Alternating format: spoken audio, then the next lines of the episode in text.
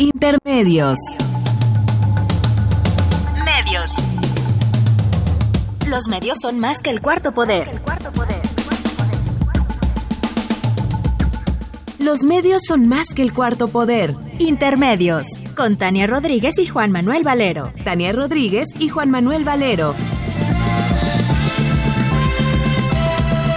Intermedios. Fábrica inigualable de héroes y villanos.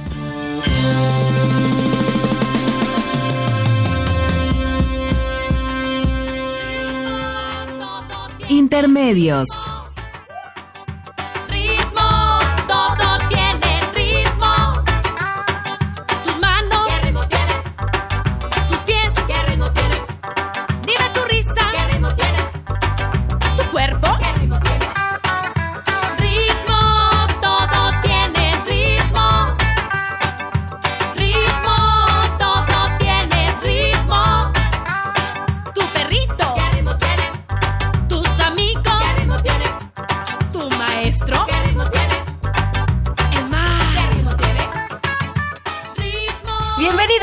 Intermedios, hoy jueves 27 de abril del 2017. Los saludamos Tania Rodríguez. Y Juan Manuel Valero con el enorme gusto de estar aquí en los micrófonos de Radio UNAM.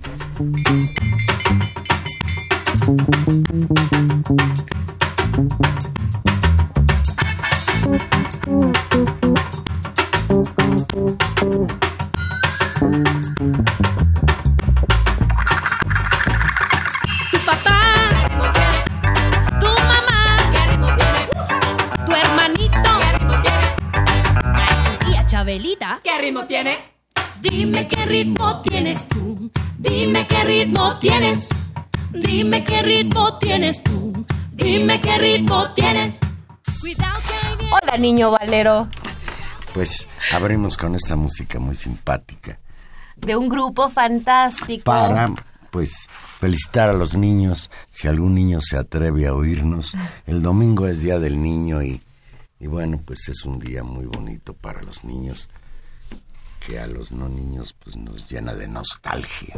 Claro, y, y, y, celebrar y poner en el centro de la vida a los niños y a las niñas, pues creo que es algo que en nuestra vida cotidiana las familias hacemos, los volteamos a ver y finalmente también es, ¿Qué, es ¿qué será dentro de 20 años con los niños de hoy? pues esperemos que sea mejor para esos niños y particularmente para esas niñas que, que están por ahí.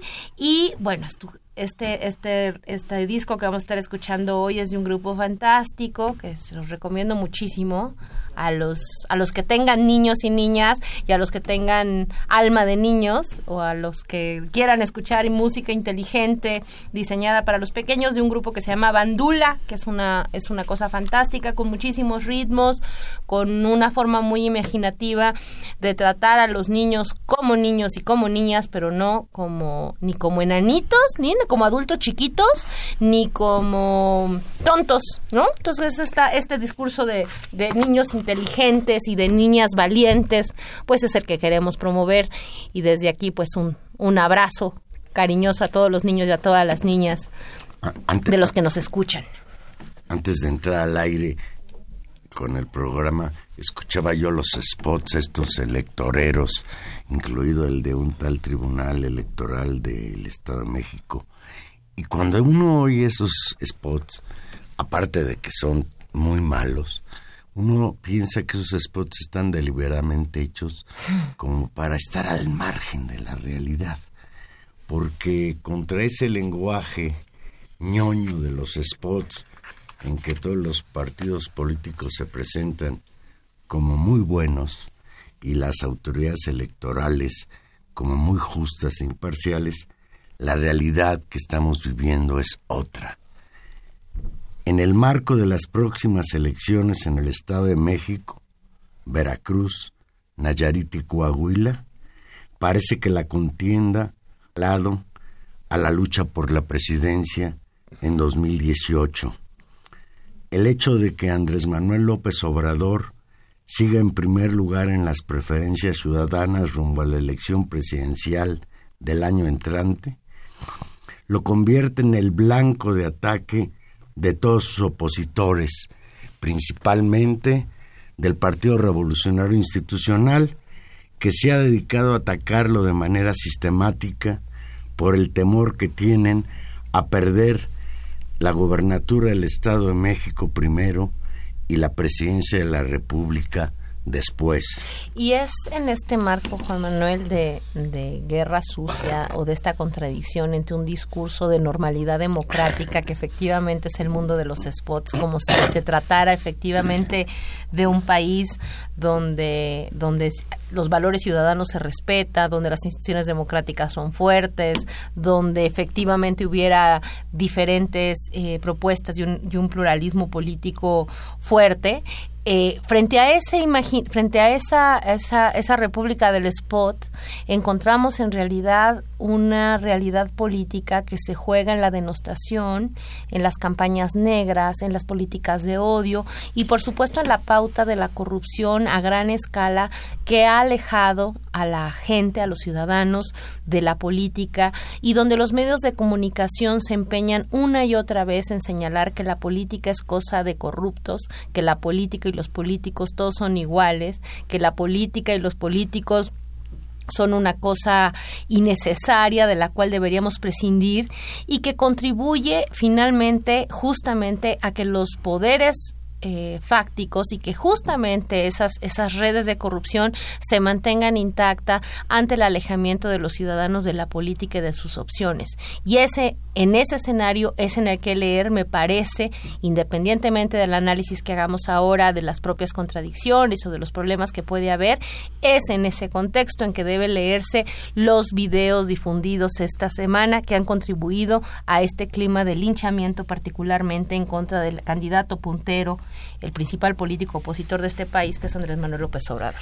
El lunes pasado, el periódico Universal, en su canal de televisión, ya el periódico Universal tiene un canal de televisión, sacó, filtró un video en el que aparece la diputada local de Morena por el estado de Veracruz, Eva Cadena Sandoval, en ese video se exhibe a esta diputada local de Morena y por cierto también candidata de Morena a la presidencia municipal de las Chuapas, Veracruz.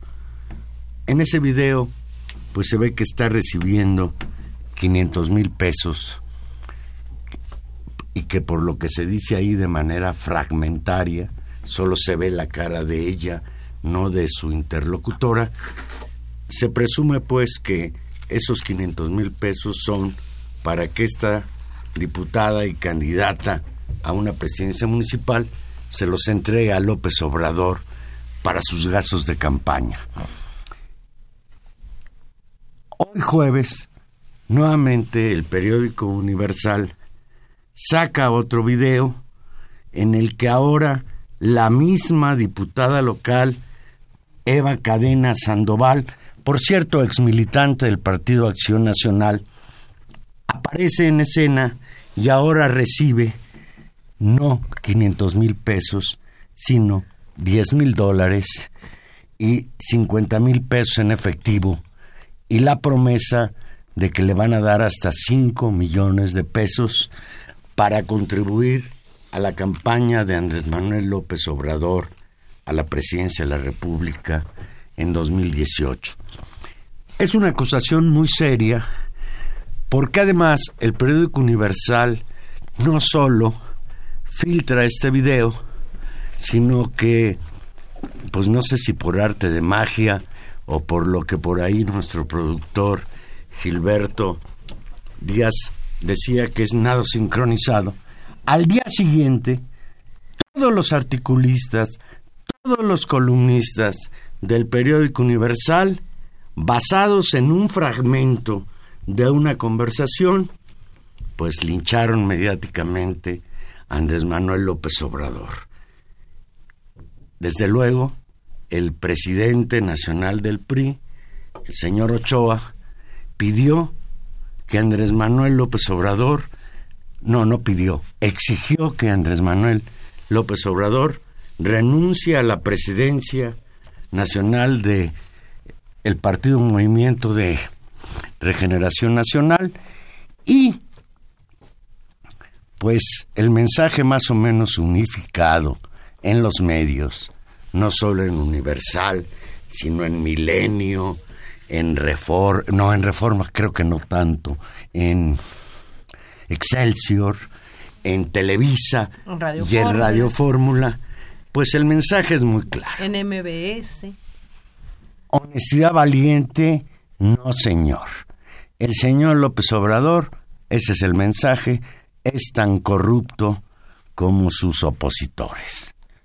Este, esta, este mensaje que estamos viendo en, en esta última semana, ya decía yo, independientemente del análisis que ahora hagamos de los hechos, es sin lugar a dudas eh, la continuación de una serie de campañas de descrédito y de ofensivas políticas que están en curso desde principios del año y fundamentalmente que se acrecentaron ante el inicio de las campañas electorales en el Estado de México y el ascenso en las encuestas no solamente de Andrés Manuel López Obrador, sino de la candidata de Morena, de Tida Gómez, en meses pasados.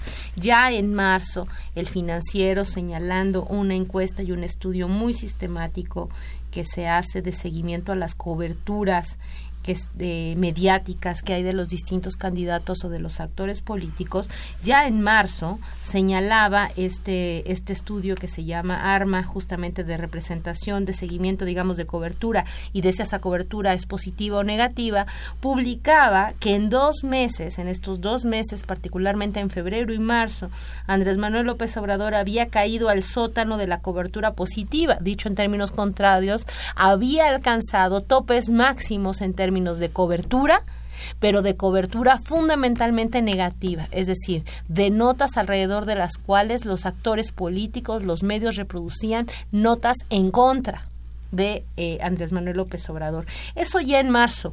Por supuesto que lo que estamos viendo a fines de abril se, sitúa en esta misma estrategia y que por supuesto tenemos que asociar con dos escenarios nacionales que están en disputa, no solamente electoral, sino una disputa política muy fuerte, uno señalado por el tema de la corrupción eh, rampante y de las redes de complicidad que eso supone, que es Veracruz, donde habrá elecciones a presidentes municipales y es un bastión muy importante en términos de la geografía electoral nacional, y por supuesto el Estado de México, que es no solamente otra vez un, una, un, un un estado privilegiado en términos de la densidad de votos que concentra, sino por supuesto base, digamos, del origen político y de la carrera política de Enrique Peña Nieto y de su grupo y que están decididos a no perder. Ese creo que es el escenario y desde ahí habría que, analizar. En el, en el video que difunde hoy el periódico Universal hay un, un, un diálogo en el que la interlocutora de esta señora Eva Cadena le dice, hay un interés de inyectar 5 millones de pesos para las aspiraciones del líder nacional de Morena, Andrés Manuel López Obrador. Es curioso que, pese a la brevedad y a la fragmentación del video, en, en lo que se hace énfasis, y en lo que hacen énfasis, desde luego, los columnistas que han, le han dado vuelo a este a esta filtración es en qué ese dinero va para López Obrador.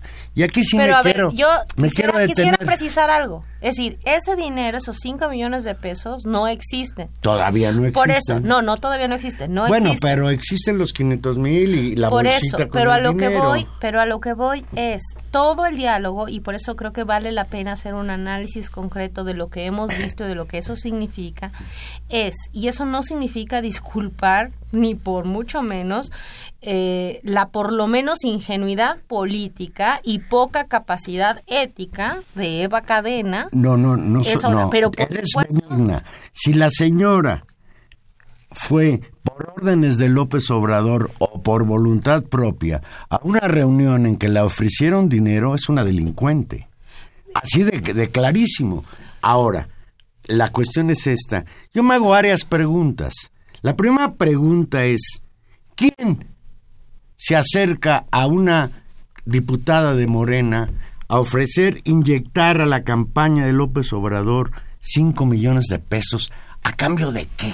No, pero a mí me parece que es a cambio del video, Juan Manuel. Es decir, e- evidentemente, evidentemente, y, y, y perdón, pero, pero además ni siquiera es que uno sospeche y que estemos ante la primera evidencia de un videoescándalo de este tipo. Es decir, recordemos lo que sucedió hace 14 años, previo justamente a, en camino a las elecciones del 2006, por ahí del 2000 2003, 2004, cuando fue todo el escándalo de, eh, pues de lo que se conoció así como los videoescándalos, eh, encabezados fundamentalmente por Carlos Ahumada, operado y después confesado que había sido, eh, digamos, una operación política ideada y coordinada por el propio los Carlos. Salinas de Gortari y, y Díaz Fernández de que Ceballo. le dio los videos con donde se ve a Bejarano recibir en los portafolios mucho dinero, fajos de, de billetes, que Ahumada se entrevistó con Diego Fernández Ceballos y ahí pues hizo la transacción en la que por cierto participó la flamante secretaria de Peña Nieto, ahora de qué es era de desarrollo Algo de social, vivienda y desarrollo urbano. la señora Rosario Robles. Rosario Robles que en ese momento eh, había sido Sí. presidente del PRD. Bueno, y aquí me quiero detener. Bejarano y otros personajes que aparecen en esos videos no son inocentes. Incluso Bejarano sufrió una serie de consecuencias de su, de su participación políticas y jurídicas. y jurídicas.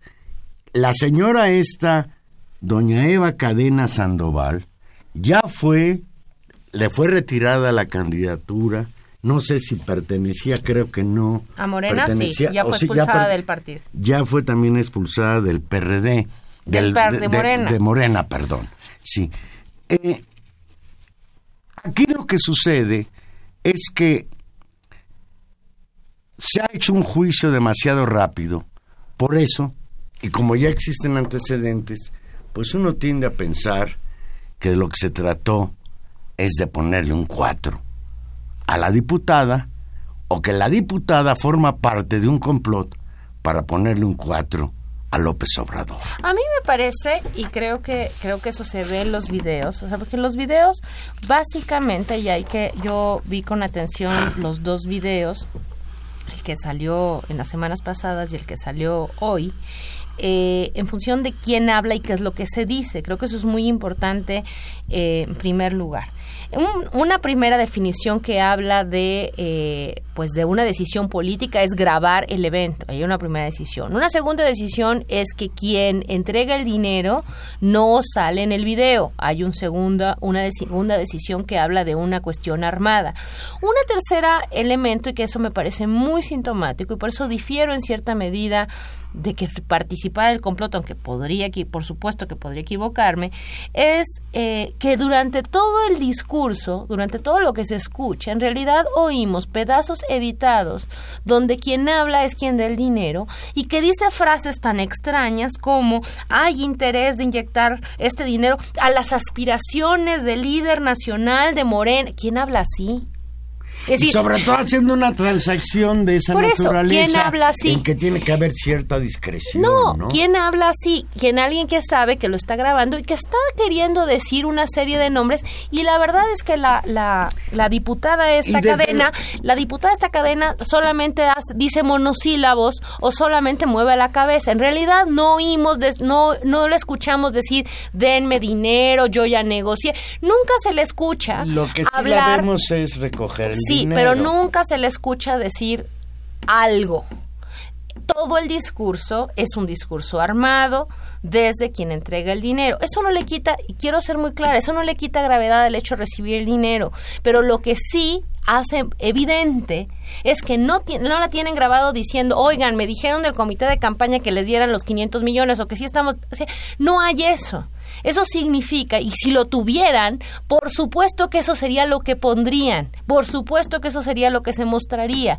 Me parece que eh, desde esa perspectiva, simplemente haciendo un análisis digamos, del discurso, de la imagen, una- un análisis técnico, lo que uno puede sacar esta conclusión eh, con claridad. Lo que, insisto, no significa exonerar la responsabilidad política de esta persona.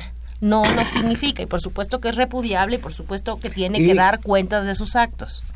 Y yo aprovecharía para hacer un paréntesis y recomendarle a Andrés Manuel López Obrador y al partido Morena, pues que sean más selectivos con, en la elección de sus candidatos y de sus militantes, porque sí, sí es preocupante que una mujer que se ostenta como candidata reconocida por eh, esta organización, pues salga con esta situación en la que nos tendrá que aclarar la mujer si actuó para sacar provecho en términos de recibir dinero o si está formando parte de una complicidad para generar una situación de linchamiento mediático al partido Morena y Andrés Manuel López Obrador en particular, porque además llama muchísimo A la ver, yo atención. digo, insisto, Valero, yo creo que eso sí hay que ponerlo en, en el marco. Es decir,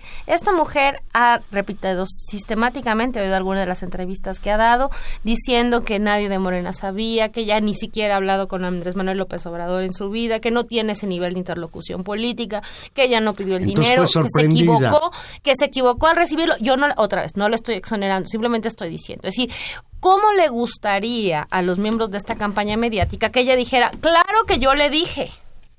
Bueno, ahí estaría, ahí estaríamos en esa situación en la que uno podría imputar ese tipo de preguntas que se están haciendo los medios y que ahora tú decías que habría que pensar. Es decir, no hay espacio ni siquiera para esa pregunta porque ella ha negado sistemáticamente esa situación. Podría hacerlo. Es decir, alguien que está en un Por complot cierto. podría decir ese tipo de, de- de afirmaciones que efectivamente involucrarían directamente al presidente Morena. En este caso, no hay evidencia ni de los dichos en el video, ni de los dichos de los que entregaron el dinero, ni de la comprobación, ni de lo propio de la cadena en decir que ese dinero llegó a la campaña de Andrés Manuel López Obrador, ni que estaba enterado. No. Y eso hay que repetirlo una y otra vez, porque me parece que ese es el caballito de batalla a partir del que se está, se está montando una campaña de desprestigio que por supuesto a esta gente la agarran con las manos en la masa y dice que actúan conforme a derecho, que no hay ilegalidad, que puede ser deshonesto pero no ilegal. Es decir, por favor, pongamos, digamos, las cosas en su lugar y seamos justos en las recriminaciones que hacemos a la conducta, por supuesto, de militantes que deberían de ser muy pulcros y creo que ese es otro tema y pensar qué es lo que significa el crecimiento de un partido político y eh, los códigos éticos que deben construir. Pero creo que ese es un tema asociado, pero que uno puede discutir con toda exigencia y lo que le podríamos exigir a Morena en términos de su comportamiento político, una vez que queda absolutamente claro que no hay ninguna prueba y ningún elemento, ni en el video ni en ningún otro lado, que vincule que ese dinero efectivamente llegó a la campaña de Andrés Manuel López Obrador. No a la campaña, porque ahora no está en campaña, será a la de Delfina, que por cierto... Tampoco. Entre, entre Mucho menos, que es lo que ahora dice Josefina Vázquez Mota. Delfina, es decir, y esta sería otra de las razones por las que está sucediendo lo que está sucediendo, va ganando en las encuestas.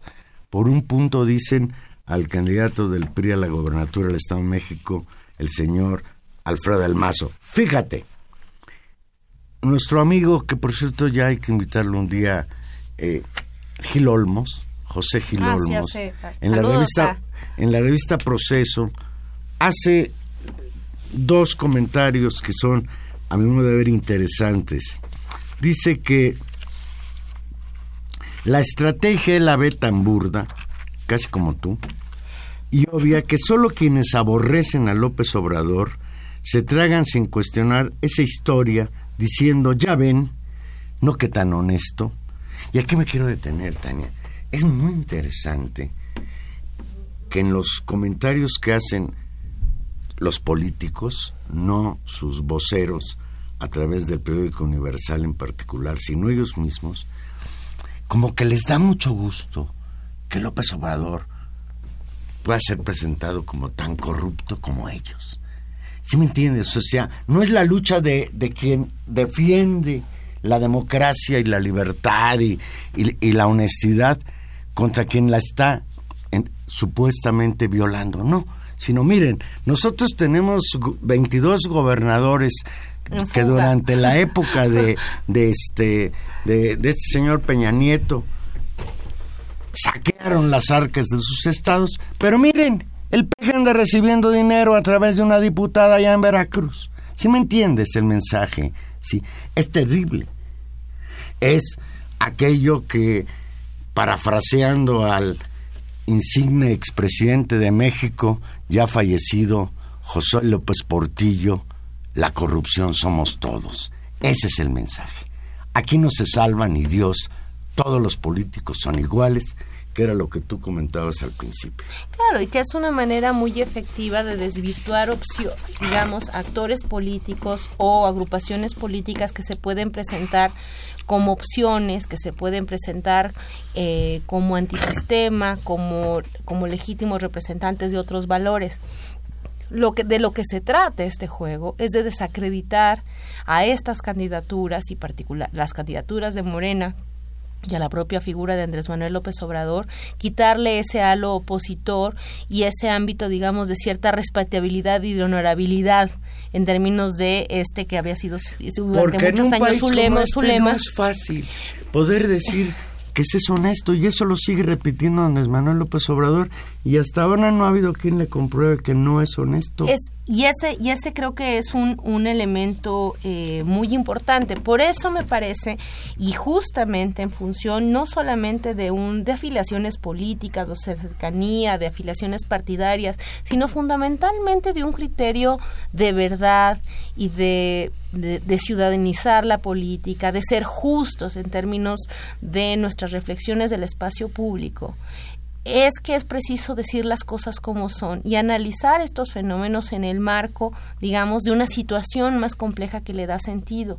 Por supuesto que es grave, eh, eh, la conducta de la diputada Cadena. Por supuesto que es un error y por supuesto que es menos aceptable que esa conducta se presente en el marco de un partido opositor. Todas esos agravantes tiene.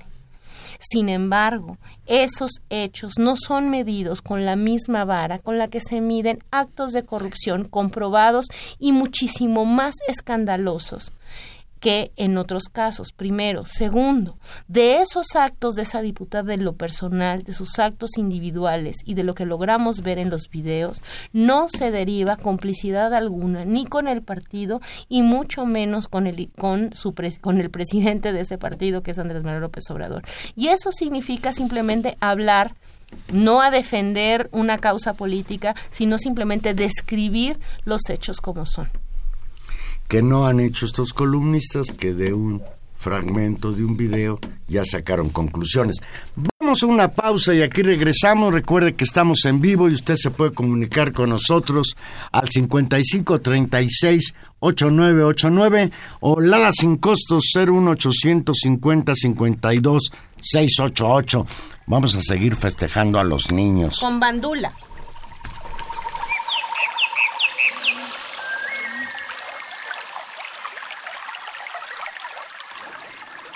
De un gran baúl de disfraces, cada mañana que empieza, la vida saca ropajes como una niña traviesa.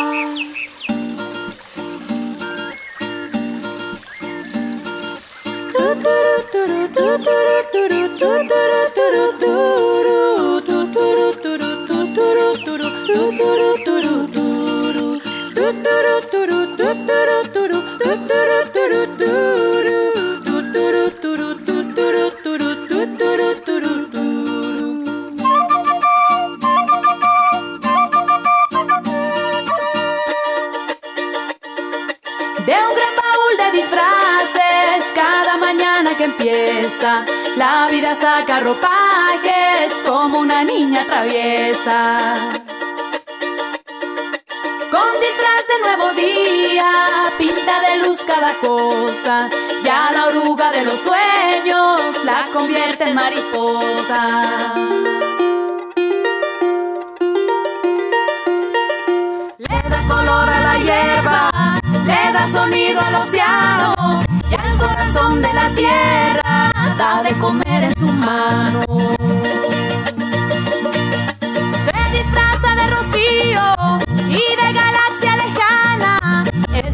Granito de arena y es aroma de manzana. Como luna cuenta cuentos, como el duende de la risa, o como alguna princesa del reino de las caricias.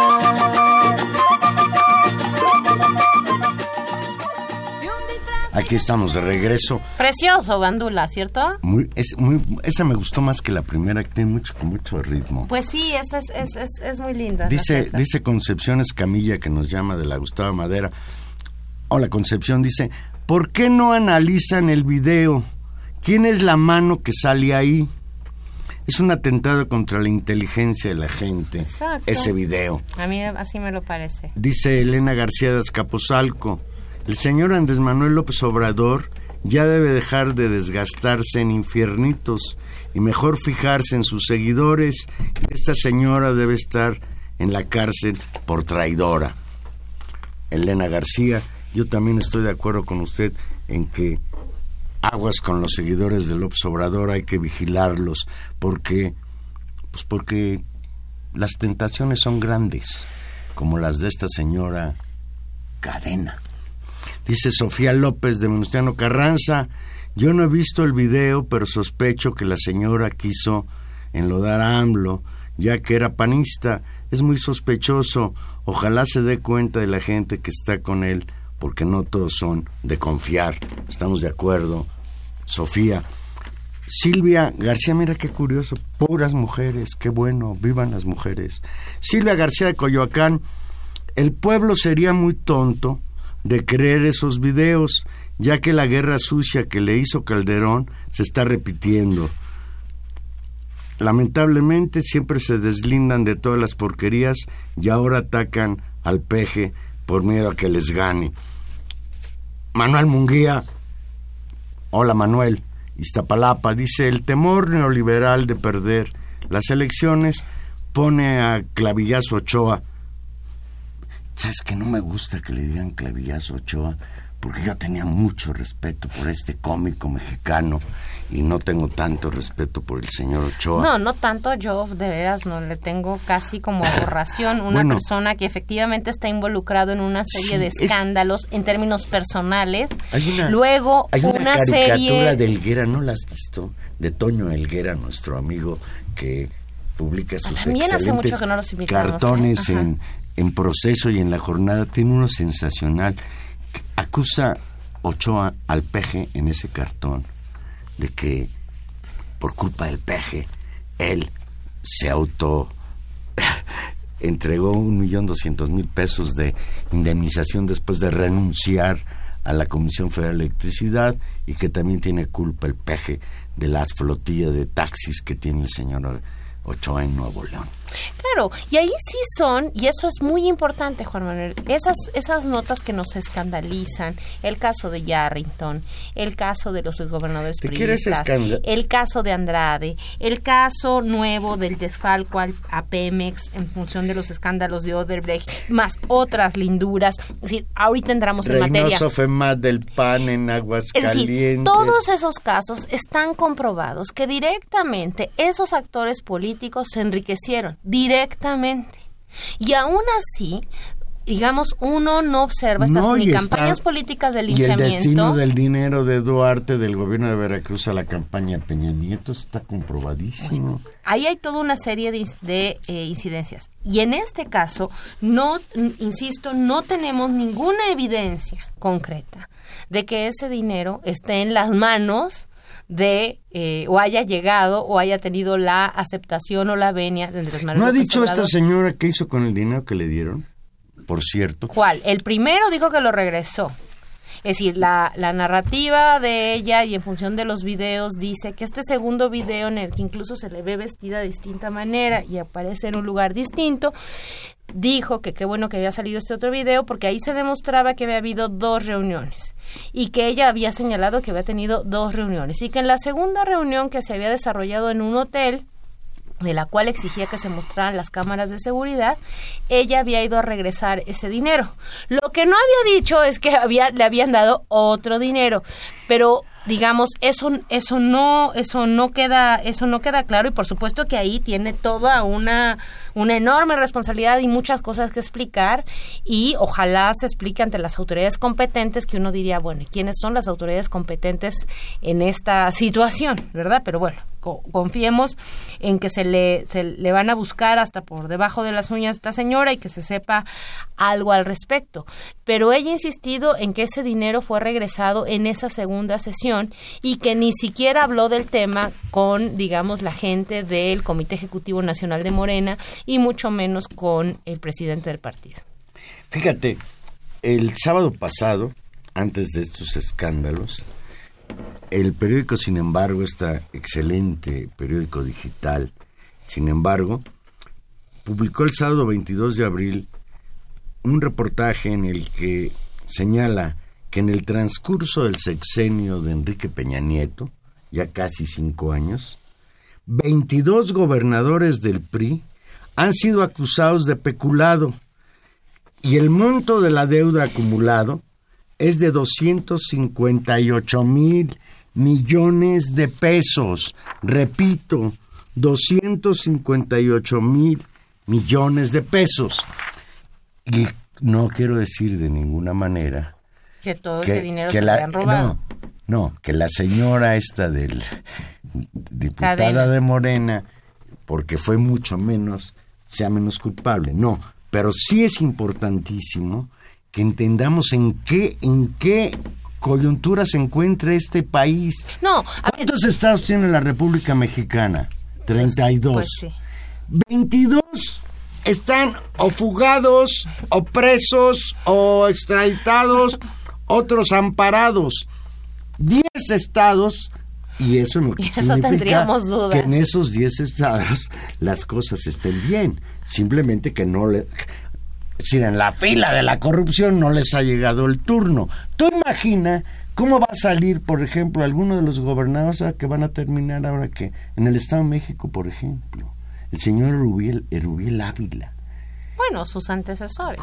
Con todo lo que significa esta dinastía Atlacomulco ahí. Fíjate. A ver, una cosa de lo que decías que sí me parece importante y otra vez, sin restarle eh, digamos, sanción moral y legal a lo que hizo esta señora. O sea, muy mal, muy mal hecho, un delito. Eso ya está claro. Pero hay un tema importante. En este caso, y, según lo que ahí mismo se intuye en el video y lo que ella ha declarado, es que se llega a ofrecer dinero para la campaña de empresarios. De lo que estamos hablando en el caso de estos gobernadores es que es dinero del erario. Es decir, y ahí también hay una diferencia sustantiva, es decir, no es lo mismo que te den dinero de manos privadas, lo cual es absolutamente ilegal en términos te dan de registro. dinero para que luego te construyen tu casa blanca para que luego les des concesiones de obras. Estoy de acuerdo, pero eso pero eso va, digamos, vamos por partes. Lo que estamos viendo en este caso es un de erario. Una cosa es que un particular le regale a López Obrador porque le cae bien 5 millones. Pero no le regalaron a López otra vez. Por interpósita persona. Eso dice, eso dice, Tania, por favor. Y otra cosa, y otra cosa es que desfalques la hacienda pública que destruyas las esperanzas de seguridad, de salud. No, que te robes el dinero de las becas y de las vacunas. O sea, es, o sea sí hay, hay niveles. Es una, es, una, es una verdadera monstruosidad. Fíjate, dice, sin embargo, de norte a sur, el PRI ha dañado los recursos públicos de los 22 estados del país que ha gobernado durante el mandato del presidente Enrique Peña Nieto, que inició en diciembre de 2012 por ejemplo, el exgobernador de Tabasco, Andrés Granier Melo, presumió en una noche de copas poseer 400 pares de zapatos, mil camisas, 400 pantalones y 300 trajes de marca de lujo. ¿Cuántos trajes tienes, Humberto? ¿Tú cuántos trajes tienes, Valerito? Un saco a medias. Dice, al exgobernador de Tamaulipas, Higidio Torre Cantú, que por cierto a su hermano lo mataron y por eso llegó a gobernador él, se le descubrió una casa de 340 millones de pesos de 8.357 metros cuadrados en Nuevo León, por cierto, no en Tamaulipas. Y el aún gobernador de Nayarit, ahí donde va a haber elecciones el próximo 4 de junio para la gobernatura, Roberto Sandoval presumió su rancho El Ensueño de 40 millones de pesos con un lago y criadero de caballos. ¿Cuántos millones de pesos han desviado los gobernadores priistas tan solo este sexenio? Se pregunta este reportaje. De los 32, 32 gobernadores que han administrado el país a la par del sexenio del presidente Enrique Peña Nieto, solo entre 22 desviaron 258.829 185 mil pesos de los recursos públicos. Y ojo, la fuente de estos datos es la Auditoría Superior de la Federación. No un particular o no los reporteros de sin embargo, es la Auditoría Superior de la Federación. Hasta el momento solo cinco de estos gobernadores han sido detenidos o tienen orden de aprehensión y cuatro han sido denunciados ante la Procuraduría General de la República. Entre sus señalamientos destacan ropa de lujo, mansiones, un, mansiones, un banco o un rancho con lago incluido, o una casa blanca en las lomas, o una casa en Marinalco del señor Luis Videgaray, u otra casa en las lomas de Chapultepec del señor Osorio Chong, y por ahí nos vamos. Tania, cambiamos de tema para seguir en el tema. ¿Viste el debate de lunes? El contradebate de lunes, según algunos. ¿Por qué contradebate? Dicen que fue Yo pésimo debate, aburridísimo, acartonado, que además, ¿cuántos eran? ¿Seis? Seis. Que es muy difícil debatir entre seis. Sí, efecto, digamos, ahí A tenemos... ver, pero tú sí lo viste, Sí, platícame sí, tu sí, punto de sí, vi una parte. Por supuesto que el formato y hay una hay una una larga discusión en México que tiene que ver con nuestras culturas políticas y fundan- fundamentalmente con eh, la impronta del PRI en, el, en la arena nacional, ¿no? Y su formalismo y particularmente esta regresión mirreyesca de, de, de las peores formas del presidencialismo y de la sobriedad política que estamos viendo en las figuras, digamos, de políticos como Peña Nieto y ahora como Del Mazo que contribuyen cierto, en muy poco, Vi una foto digamos, de Del a, Mazo, a vi una contribuir. foto de Del Mazo en el, en el debate. Se maquilla más que tú, Tania. Oye, yo no me maquillo. Pues bueno, fíjate, se, no, no, O muy poco. se- de veras, muy Bueno, acartonado. El, el punto... que el- Delfina como que no define bien sus ideas y luego dice otras, una costra porosa. Me gustó que dijo que, que su campaña va súper requete requete bien. Claro, esa fue una de las partes como frescas de, del debate y, y por supuesto que causó gracia. A lo que voy es, hay un tema con el formato y ese formato tiene que ver con una política muy autoritaria que heredamos del régimen priista y que no hemos remontado pese a los cambios políticos que ha habido. Es decir, sistemáticamente insisten en formatos muy controlados a partir de las reglas del Instituto Federal Electoral y este tipo de cosas. Eso está ahí y es un problema crítico para la democracia Yo mexicana. tengo la impresión de que esos debates, fíjate, más para que ellos expongan sus ideas y se enfrenten unos a otros y se acusen, como que están hechos para protegerlos, incluso de su propia incapacidad para debatir. Pero no están hechos para proteger a todos, están hechos a proteger a algunos. ¿A quiénes? Fundamentalmente a los priistas. Y eso hay que ¿Esa decirlo. impresión te dio en el debate? no, no es esa impresión que tengo, eso es que así ha sido. Es decir, muchas de las Así reglas fue este de lunes. Por supuesto. Las reglas electorales funcionan fundamentalmente en, en muchos casos y en este particularmente para eso. ¿Por qué? Porque hay actores que aún siguen siendo preponderantes. En este caso el PRI. Es decir, son pa- partidos que y eso es un clásico rasgo de los partidos y de los ¿Quién regímenes autoritarios, debate? de los regímenes autoritarios en la cual los partidos están dispuestos, digamos, a confiar en su en el aparato, en la capacidad de movilizar y comprar votos y no, digamos, en eh, la participación política abierta de los ciudadanos, la que ven como una amenaza. Entonces, por supuesto que esos actores políticos, esos intereses eh, privados y esos intereses políticos y corporativos, les interesa volver a la política muy aburrida, volver a la política un sinsentido, desacreditar las opciones, que la gente no le importe y que la gente no se involucre. Eso es algo sistemático. Ahora, este debate entonces tiene esos problemas que son producto justamente de nuestro autoritarismo.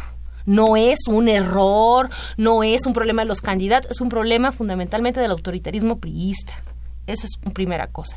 Segunda cosa, por supuesto que ese debate cuida a un político particularmente acartonado, como tú bien dices, que es Alfredo del Mazo, que eh, es sorprendente que viniendo de una familia de políticos, teóricamente, o tal vez por eso, Su abuelo fue gobernador del Estado de México, su papá fue gobernador del Estado de México. Y como van las cosas, a lo mejor su nieto también va a llegar a gobernar. Imagínate. Y, y, y tenga una, una profunda eh, incapacidad política para comunicar. Creo que ahí hay un, hay un tema. Eh, Josefina Vázquez Mota, eh, creo que muestra los límites que tiene y que la vimos todos sistemáticamente en términos de su, de su capacidad de empatía y de comunicación eh, con el público. Lo vimos en la campaña del 2012, una candidata que, que, que no termina de remontar, pero que seguramente moviliza a ciertos sectores de las clases medias que por una afiliación de clase y por una serie de prejuicios Muchos satelucos son panistas. por una serie de prejuicios de clase, seguramente su vocación panista eh, con una candidata pues conocida, con digamos señalamientos, ahí sí otra vez, directos, no solamente a su familia. le reclamaron los mil millones de pesos que le dio Peña. Nieto. Sí, y hoy eh, la Cámara de Diputados ha votado que eso se investigue en una comisión parlamentaria porque efectivamente se trata de recursos públicos, otra vez, de un monto enorme, bajo la responsabilidad de una organización una ONG a su nombre que ella dirige. Es decir, efectivamente ahí, otra vez, no es una interpretación ni una inferencia de que ese dinero sí es manejado por ella y esa es su responsabilidad. Entonces, esa es Josefina. Con respecto a los otros candidatos, eh, podría, eh, podría extenderme. Juan Cepeda, del PRD. Me parece que no creció lo suficiente. Yo lo había visto en el debate con, con eh, Carlos Loret, donde me pareció el mejor de todos en términos de su capacidad expositiva, y en este lo vi mucho más eh, apagado. eh, me sorprendió.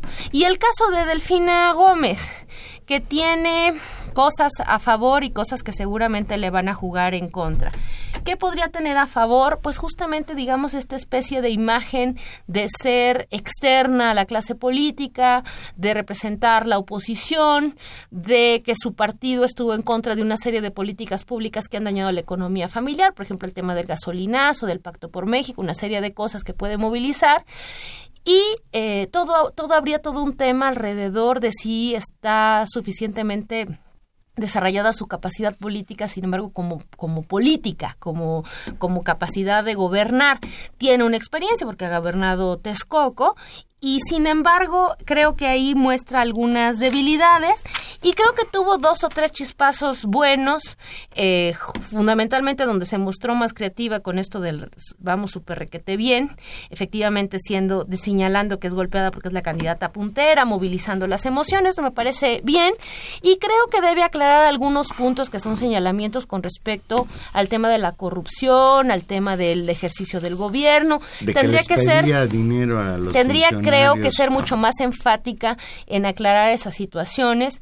Sin embargo, creo que salió bien librada. Creo que era la que más riesgo corría. Es decir, era un debate donde había actores que no corrían ningún riesgo. Alfredo del Mazo, que ya todos sabíamos quién era y que había que cuidarlo. Eh, donde podría haber crecido mucho Josefina, me parece que no destacó, y donde podría haber sido o se podría construir una coyuntura catastrófica para la candidatura de Delfina, que creo que salió bien librada, pese a que los a las interpretaciones de esta campaña son de que va a caer y seguramente incluso veremos algunas, algunas encuestas en los próximos días que dirán que cayó ¿no? Eh, me parece que no fue, no fue particularmente malo. Creo que salen en tablas y creo que la campaña todavía está viva y que, y que conforme vaya avanzando la semana se definirá que efectivamente será entre Delfina y Del Mazo esa campaña. Ya hay analistas que señalan que el debate no solo fue aburrido, sino improductivo, porque no se movieron las preferencias electorales tras el debate. No hubo alguien que con sus intervenciones eh, pudiera cambiar la, lo que ha sido hasta ahora eh, la constante de, los, de, de las encuestas. Yo quiero hacer una propuesta. ¿Por qué no el siguiente debate? Pues que sea entre dos, entre los dos que van arriba, para ver de qué cuero salen más correas, entre la maestra Delfina Gómez y el licenciado Alfredo del Mazo Jr., que se den un entre pues, los dos que van de punteros para ver pues de qué cuero salen más correas, porque de acuerdo con otros analistas, dicen que es tan acartonado, que está tan lejos de la gente el discurso del señor del Mazo, que si no fuera por el aparato bárbaro que trae de publicidad, etcétera, etcétera, no entienden por qué se ha sostenido casi como puntero en las encuestas. Pues vamos a ver, porque sí, a veces hay que copiarles a los gringos, Tania. Un, un, debate como el que se echaron la Trump, el Trump y la Hillary, ¿a poco no te gustaría? Sí. Al menos sería más divertido. Bueno, el tema no es, es que sea no solo divertido, ni sino es que Hillary, ni, ni del mazo es Trump. No, bueno, qué bueno, ¿no? Y qué bueno.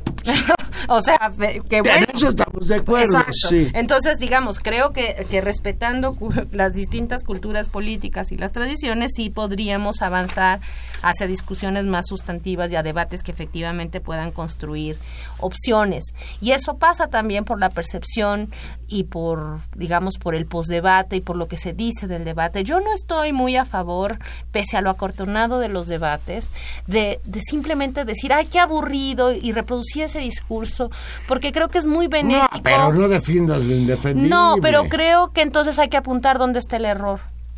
Es decir, ¿dónde está, eh, dónde está el problema? En el formato.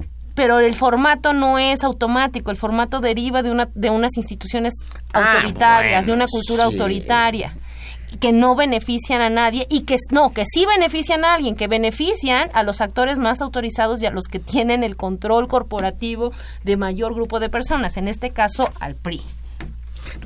Me, pasa un- una nota, Gilberto, a propósito de las encuestas, que dice que una- un dato en el Estado de México es que un alto porcentaje de los entrevistados no tiene decidido por quién va a votar o simplemente no le da la gana responder. Claro, y en un contexto donde hay tanta desconfianza, sabemos que las encuestas tienden a ocultar particularmente el voto opositor en un contexto como en el que vivimos. Tania, vámonos con una buena noticia. ¿Cuál buena noticia, Valeria? No hay buena el noticia. presidente de los Estados Unidos, Donald Trump, anunció que su país se mantendrá como socio dentro del Tratado de Libre Comercio de América del Norte, tras sostener conversaciones telefónicas con el primer ministro de Canadá, Justin Trudeau, y el presidente de México, Enrique Peña Nieto. El presidente Trump acordó no dar por terminado en este momento el Tratado de Libre Comercio de las Américas y se comprometió a proceder aceleradamente, de acuerdo a los procedimientos internos de Canadá y México, a facilitar la renegociación del tratado para de beneficio de los tres países. Usted recordará que ayer o antier se filtró que Trump ya tenía el documento por el cual Estados Unidos se retiraba del tratado. Ahora parece que los buenos oficios de Peña Nieto y de ¿En Trudeau. serio? Le ¿Lo habló estás Peña- diciendo en serio? Bueno, eso dice, eso dijo Videgaray, que le habló y en 20 minutos lo convenció Ah, no, sí, de seguro. que cambiara de postura, sí. porque además Trump reconoció que Peña Nieto y Trudeau son unos tipos excelentes. Está jugando al gato y al ratón con ellos, el No, señor por Trump. supuesto. A ver, pero ahí seamos claros. Hay una amenaza que como buen bully se hace, me voy a salir ahora. Y lo que negoció es que se, se- se aceleren, o sea, lo que obtuvo a cambio, este que buen negocien a favor de ellos. de es que ellos. negocien al favor de eso y que abran las negociaciones de manera fast track. Bueno, valiente negociación de nuestros representantes políticos, de A ti nadie te da gusto, Tania. Ya nos vamos. Estuvimos hoy con ustedes en los controles técnicos, don Humberto Sáenz Castrejón. Gracias, Humberto. En la producción, Gilberto Díaz Fernández. Y en los micrófonos, Tania Rodríguez, que pase usted una muy buena semana. Felicidades a los chamacos y a las chamacas el domingo. Adiós. Y Juan Manuel Valero, que simplemente les desea que tengan una muy, muy bonita noche. Dicen que hay contingencia ambiental, pero la temperatura es excelente hoy en la Ciudad de México, en este abril que está por terminar el domingo, festejando a los niños. Sí. Adiós.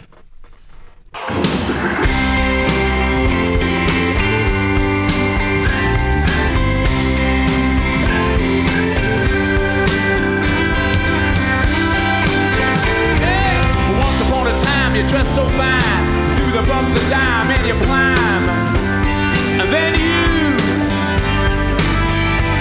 yeah people where now you're bound to fall. They thought that they were just a you.